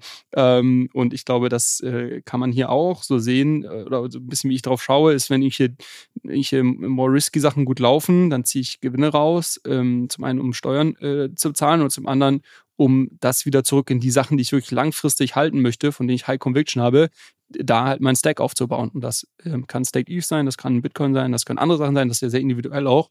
Ähm, aber genau, so denke ich da grundsätzlich drüber nach. Und ähm, was ich glaube sehr gefährlich ist für jemand, der nicht irgendwie wirklich Fulltime diesen Space verfolgt, ähm, wozu man aber schnell mal verleitet wird, wenn man dann irgendwo ja, auch so ein bisschen mitbekommt. Ich meine, wir haben das jetzt heute auch ein bisschen gemacht, aber eher auch, um Storytelling zu betreiben. Jetzt geht hier irgendwas 2000 Prozent in die Höhe oder sonst was. Ähm, ist so ein bisschen durch die FOMO dann diesen Narrativ zu äh, zu chasen oder zu, zu verfolgen. Also, ich habe jetzt gerade erzählt, Decentralized Science, äh, Tokens sind irgendwie durch die Decke gegangen. Jetzt mag man sich davon verleitet fühlen und sagen, okay, da muss ich jetzt irgendwie noch den Zug aufspringen, weil das ist jetzt irgendwie the next big thing. Ähm, ist sehr gefährlich, ähm, dieses Narrative Chasing zu betreiben, weil am Ende des Tages äh, ist man selber Exit Liquidity für die Leute, die zuvor schon ihre Returns gemacht haben. Ähm, und das ist etwas, wo ich grundsätzlich sehr vorsichtig wäre. Wie gesagt, außer man kennt, versteht diese Kapitalflüsse sehr gut, man kennt den Space äh, in- und auswendig. Ähm, und sich schon eher darauf zu fokussieren. Ich glaube, auch im Krypto ist das äh, die gleiche Wahrheit wie auch in anderen Märkten. Buy and Hold, nicht hinschauen, möglichst emotionslos das über einen äh, mit einer ganz klaren Strategie, die man sich setzt, verfolgen. Also, ne, deine Strategie könnte jetzt sein, ich möchte, ich glaube, Blockchain wird über die nächsten fünf bis zehn Jahre eine gewisse Adoption erfahren und ich glaube deshalb, dass sich wird sich irgendwie in Tokenpreisen widerspiegeln. Ich möchte nicht so viel Risiko eingehen, deshalb kaufe ich irgendwie einen Basket von, von drei bis fünf Tokens, die irgendwie ähm, vielleicht auch die größeren sind, denen ich ein gewisses Vertrauen zuschenke und investiere in die durch einen, durch einen Sparplan. Oder meinetwegen auch einmal und, und halte die dann. Ähm, und dann, glaube ich, tut man sich selber einen Gefallen, wenn man dann nicht täglich auf die Kurse guckt. Ein Disclaimer hierzu oder eine, eine Ausnahme ist, glaube ich, diese ganz krassen Cycles im Krypto, die es ja in anderen Märkten nicht so, nicht so enorm gibt, wo es dann schon vielleicht auch Sinn macht, wenn man das Gefühl hat, der Markt ist wieder komplett überhitzt und irgendwie der äh, Busfahrer und irgendwie die Großtante erzählen einem beim Abendessen irgendwie von, von ihren Krypto-Investments, dann vielleicht Gewinne zu realisieren, obwohl man einen langfristigen Zeithorizont hat, hat sich in der Vergangenheit als ein sehr guter Move bewahrheitet. Und in der Regel, was sich auch bewahrheitet hat, dann, wenn man vom Bauchgefühl her denkt, okay, es kann nur noch hochgehen äh, oder ich muss jetzt hier überall noch rein, dann rausgehen, war auch meistens ein guter Move. Ähm, und das, das ist das, worum ich meine, warum ich mich da auch in, in, more, äh, in mehr riskante Sachen teilweise reinwage, weil ich habe hier halt äh, schon ein paar Jährchen auf dem Buckel, äh, habe da auch viel Lehrgeld bezahlt, äh, am Anfang sicherlich viele Sachen auch nicht so gut getradet, wie ich es vielleicht jetzt heute machen würde. Ähm, aber ich glaube, man lernt einfach sehr, mit, äh, sehr viel mit der Zeit. Und das ist, glaube ich, auch echt ein, äh, ein Vorteil, warum man vielleicht auch mit einem sehr kleinen Portfolio, also es muss ja gar nicht groß sein, sonst was, äh, in dem Markt aktiv sein kann, um sehr viel über sich selber und seine Emotionen zu lernen. Ähm, das ist vielleicht so ein bisschen esoterisch, aber ähm, ich glaube, und, und da kennst du dich ja besser aus als ich, so im Aktienmarkt, wenn du da mal äh, wirklich mal so, so ein Cycle auch ähm, ähm, ähm ähm, miterleben möchtest, in dem du investiert bist und mal merkst, was das selber vielleicht auch dann mit den Emotionen macht, wenn man da irgendwie mal groß im Plus ist und dann geht irgendwas runter und dann denkt man sich, ah scheiße, hätte ich mal verkauft und so weiter. Also es ist schon sehr interessant auch, was das mit einem selber so, so macht. Ähm, da muss man da viele, viele Jahre im Markt sein, einfach weil die Zyklen in anderen Märkten sehr langfristig sind und nicht ganz so rapide sind. Das ist im Kryptomarkt halt alles quasi ultra komprimiert on Steroids. Du hast quasi innerhalb von fünf Jahren mehrere Cycles mit irgendwie paar tausend Prozent hoch und wieder runter und Crash und jeder schreibt, ist tot und dann geht's doch wieder hoch. Ähm, und allein das mal so ein bisschen äh, mit Skin in the Game zu verfolgen, und das kann sein, dass das reicht, wenn man irgendwie 10 Euro in Bitcoin liegen hat, ähm, um mal so ein bisschen zu lernen, okay, was macht das denn mit einem und wie fühlt sich das an, ist eine sehr äh, interessante Erfahrung auf jeden Fall. Ich glaube, das ist ein super, super Stichwort, halt auch insbesondere für den letzten Teil der Frage, wo es halt auch so ein bisschen darum ging, was sind dann potenzielle Trade-offs. Und ähm, ich glaube, die Frage stellt sich irgendwie nicht mehr, wenn man es einmal selbst erlebt hat. Und was ich damit konkret meine, ist so ein bisschen, was ich mir vorstellen könnte, was auf den ersten Blick wie ein Trade-off aussieht, ist in dem Fall, wie du dein Portfolio allokiert hast, zu sagen, ich habe mein Degen-Portfolio, ich habe mein Long-Term Holdings ähm, und ich gewichte jetzt, sage ich mal, 95% Long-Term und 5% ist Degen-Portfolio. Und jetzt auf einmal haben wir den kranken Hype-Cycle und du denkst dir so, ah fuck man, ich lasse so viel Rendite liegen, gerade weil ich halt in langweiligen Bitcoin unterwegs bin, die ja immer noch verglichen mit allen anderen Asset-Klassen äh, genug Herzflattern erzeugen sollten, aber anyways. Und ich denke mir so, oh, es ist so verlockend jetzt habe ich schon wieder den nächsten Meme-Coin verpasst oder jetzt habe ich hier den nächsten NFT-Hype verpasst. Ich glaube, ich muss jetzt mal in diesen Hype-Cycles mehr in diese DJ-Sachen gehen. Und dann machst du das einmal und dann merkst du halt, dass solche Cycles kippen. Und das, du hast es gerade so schön mit dem Bauchgefühl beschrieben. Ich glaube aber ehrlicherweise, dass du kriegst es halt nicht getimed. Also du hast vielleicht mal Glück, aber die Sache ist halt die, dann hockst du, selbst wenn du der erfahrenste Krypto-Trader bist, hockst du dann auf einmal mehr DJ-Exposure, als du es eigentlich haben willst. Und auf einmal schmiert sowas ab. Und danach beißt du dir in den Arsch und denkst dir so, ah, ich wusste es doch eigentlich vorher, warum zur Hölle habe ich diesen vermeintlichen Trade-off, warum bin ich den eingegangen? Und dann realisierst du zum allerersten Mal, wenn du da halt wirklich zum ersten Mal auch Kohle versenkst, ey, ganz ehrlich, ich kaufe nur noch, womit ich mich wohlfühle. Und das kann ein Long-Term-Holding sein, dass ich halt sage, okay, bei Ethereum habe ich überhaupt gar kein Problem, wenn das für fünf Jahre unter Wasser ist, weil ich glaube an die Technologie, ich glaube an dieses Dings. Ich gehe da mit einem anderen Incentive rein und von mir aus kaufe ich auch meine DJs-Sachen. Das heißt gar nicht, dass ich die gar nicht mehr mache, aber ich, ich tue sie einfach nicht mehr, weil ich das Gefühl habe, oh, FOMO und ich lasse hier irgendwas liegen oder so, sondern es ist eine kalkulierte Wette darauf, dass ich sage, das wird vermutlich Dings. Ich weiß aber ganz genau, welches Risikoprofil ich da eingehe. Und dann merkt man auch sehr schnell, wenn man dann aus welchem Holzmann gemacht ist, keine Ahnung. Geschnitzt. Und, und ja, geschnitzt ist, genau. Ähm, weil man halt einfach merkt, in welcher Marktlage fühle ich mit, mich mit was am wohlsten. Und da kann man teilweise gar nicht so rational drauf blicken, sondern man muss auch gucken, was man emotional da am besten aushält. Ansonsten muss ich sagen, bin ich sehr überrascht, dass du es geschafft hast, hier Charlie Munger tatsächlich nochmal zu, ja, in, in, der Woche, wo die traurige Nachricht uns erreicht hat, dass er gestorben ist mit 99 Jahren. Also ich glaube, der Mann hat ein sehr erfülltes Leben, äh, dass du ihn hier noch untergebracht hast und äh, sein Zinseszins-Zitate äh, zitierst, während du aber unter Tisch fallen lässt, dass er halt im Endeffekt krasser Krypto-Gegner eigentlich war. Aber ich finde toll, dass du ihm hier noch die Bühne geboten hast. Wir haben jetzt eigentlich noch eine zweite äh, Hörerfrage im Backlog. Ähm, Frage ist, willst du die noch machen oder sagen wir Adieu und äh, ja, schieben die auf nächste Woche? Machen wir, machen wir nächste Woche. Ähm, ein Punkt ist mir aber gerade noch gekommen zu dem, was du gesagt hast. Genau, also ähm, vielleicht noch mal kurz zu diesem ganzen Thema, ähm, wie schwierig das ist, dann auch da antizyklisch zu agieren. Ähm, so vielleicht ein paar Anekdoten aus der Vergangenheit, die, an die sich Leute erinnern können. Also irgendwie Crazy ICO Mania 2017 äh, ich erinnere mich sehr gut noch an 2021, als ich im, im Herbst meine kompletten NFTs, äh, NFT-Holdings verkauft habe, ähm, weil man sich am Ende des Tages einfach gefragt hat, okay, Hand aufs Herz, werden wir hier in zwei, drei Jahren in der Früh aufwachen und uns überlegen, ja, ich zahle jetzt irgendwie sechsstellige Summen für irgendwelche Bilder und Kollektionen und wo kommt der Wert her? Ist das wirklich nur die Community oder ist das die, die Scarcity und so weiter? Wo ich irgendwann zu, für mich zu einem Schluss gekommen bin, viele Sachen, oder manche Sachen werden einen Wert haben, vor allem in der, auf der Kunstseite, aber ich habe weniger auf diese ganze äh, Community, auf den Wert der Community und der Zugehörigkeit äh, wetten wollen, was für mich dann einfach ein, ein, logischer Schluss war, auch entsprechend Sachen zu verkaufen, wo ich, wo mir auch Leute gesagt haben, nee, Quatsch. Und, und das Schwierigste ist, wenn du das machst und dann der Preis nochmal gegen dich läuft. Also du verkaufst irgendein NFT für 10 ETH und der geht nochmal auf 15 hoch oder auf 20 hoch. Du, fühlst, du ja. kommst dir vor wie der Vollidiot. Aber sechs Monate später ist es bei 1 ETH. Und dann denkst du, ich habe alles richtig gemacht.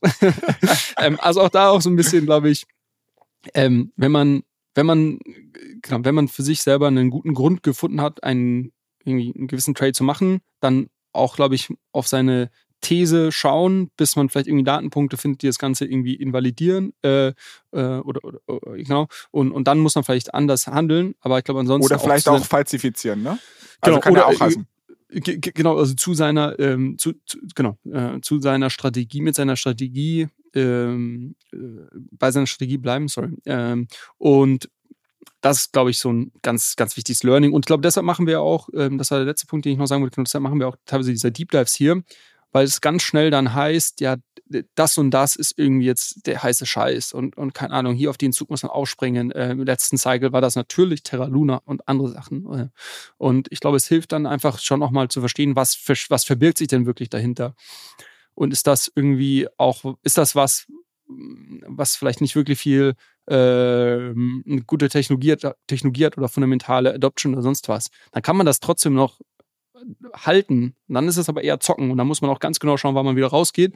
Oder ist das vielleicht was, wo man, wo man sieht, okay, sowas wie ein Bitcoin ist irgendwie über einen Hügel, über einen Berg im Sinne von, das wird jetzt nicht mehr so schnell verschwinden. Ne? Und das ist dann vielleicht auch was, wo man sagen kann, okay, das möchte ich vielleicht auch langfristig halten, über einen Cycle hinweg, weil ist mir egal, ich brauche das, wo lege ich das Geld denn sonst an? Das ist übrigens auch eine spannende Frage, die ich von sehr vielen ähm, Kryptoinvestoren immer höre. Wenn man sagt, okay, du machst jetzt hier irgendwie sehr, sehr spannende Returns, was machst du denn mit dem Geld? Also willst du es denn irgendwie irgendwelche Anleihen oder Aktien packen? Oder sagst du, nee, am Ende des Tages fühle ich mich in Bitcoin zum Beispiel wohler langfristig? Naja, das sind auch so ein paar Gedanken, könnten wir jetzt noch ein paar Stunden drüber sprechen. Ähm.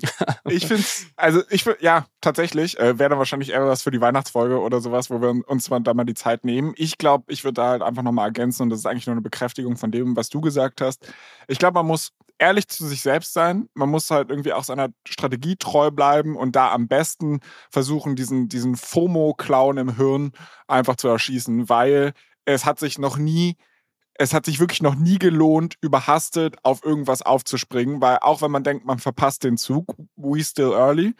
Äh, und, und, naja. und, und und es fahren so viele Züge ab. Also das genau, ist, glaube ich, ich nochmal mein, genau, das, mein ja, Plädoyer für den Crypto-Space, äh, warum es sich auch lohnt hier, und das kann auch nur sein, ein ganz, ganz kleiner Teil des Portfolios und ein ganz kleines, kleiner Teil seiner Aufmerksamkeit hier aktiv zu sein. Also das könnten wir mal zur Weihnachtsfolge tatsächlich machen, dass ich mal äh, zurückblicke aufs Jahr und mal schaue, wie viele 1000 Prozent plus Opportunities ich dieses Jahr im Markt gesehen habe. Und die werde ich nicht an zwei Händen abzählen können, da werde ich mehrere Hände für brauchen. Äh, und allein äh, das zeigt ja schon, äh, ja, warum es sich auch durchaus lohnen kann, in dem Space aktiv zu das sein. Das glaube ich auch. Also, das war im Endeffekt genau das. Sorry, das war genau das, auf das ich gerade hinaus wollte, nachdem ich halt gesagt habe, also in diesem Crypto-Space gibt es halt so viele Opportunitäten, so viele Züge verlassen jeden Tag den Bahnhof. Und wenn du fünf verpasst, heißt das nicht, dass du in, weiß ich nicht, zwei Monaten, zwei Jahren oder 20 Jahren nicht noch weitere Chancen bekommst. Und dementsprechend kann man da auch so ein bisschen den Druck rausnehmen, ein bisschen äh, entspannter angehen. Das Ganze ist hier natürlich wie immer keine Anlageberatung, aber ich glaube, es hilft auch mal, wenn man da so ein bisschen über die emotionale Seite in dem ganzen Ding äh, spricht. Wir hatten gerade schon gesagt, wir vertagen die zweite Hörerfrage, die wir uns eigentlich für diese Folge vorgenommen haben, auf die nächste Folge. Ähm, ich, das ist fein für mich. Ich glaube, wir haben auch noch einen großen Backlog und da müssen wir mal gucken, was wir davon abarbeiten. Ansonsten, wie immer, hier der Hinweis, ihr könnt uns natürlich weiter gerne Hörerfragen schicken. Themenwünsche, Kritik, Feedback, was auch immer. Äh, ihr erreicht uns auf Instagram unter dem Handle allescoin-pod. Das ist auch unser Twitter-Handle. Natürlich könnt ihr uns auch privat auf LinkedIn oder äh, Twitter schreiben, wie ihr wollt. Wir freuen uns sehr darüber, wenn ihr diesen Podcast positiv bewertet, ähm, wenn ihr euren Freunden davon erzählt. Und ihr solltet auf jeden Fall, wenn ihr, wie gesagt, treue Hörer seid auf Spotify, dann nutzt die Chance, äh, postet bitte den Screenshot irgendwie in der Story auf Twitter, auf LinkedIn, wo es euch am besten passt, verlinkt uns darauf, damit wir das sehen, dann seid ihr automatisch in den Lostrommel und wir melden uns dann mit Upload. Achso, ja, Frist ist, würde ich mal sagen, das müssen wir jetzt vielleicht auch mal so definieren. Wie lange kann man das machen? Ähm, an, an der Stelle würde ich halt einfach sagen, Deadline ist, wir nehmen hier an einem, wir nehmen eigentlich Freitag. immer freitags auf. Also dementsprechend würde ich halt mal sagen, so, machen wir Donnerstagabend um 20 Uhr, damit wir vorher, dann kann ich dir, da kann ich schon mal ja. losen und dann, okay, Donnerstag 20 Uhr nächste Woche. Ähm, da ist Finito-Schicht im Schacht. Also bis dahin bitte eure, eure Stories oder was weiß ich teilen. Und Julius, ich wünsche dir bis dahin ein wundervolles Wochenende, einen guten Start in die nächste Woche und ich freue mich, dass wir nächste Woche wieder quatschen. Und mach's gut, Flo. Ciao, ciao. Ciao, ciao.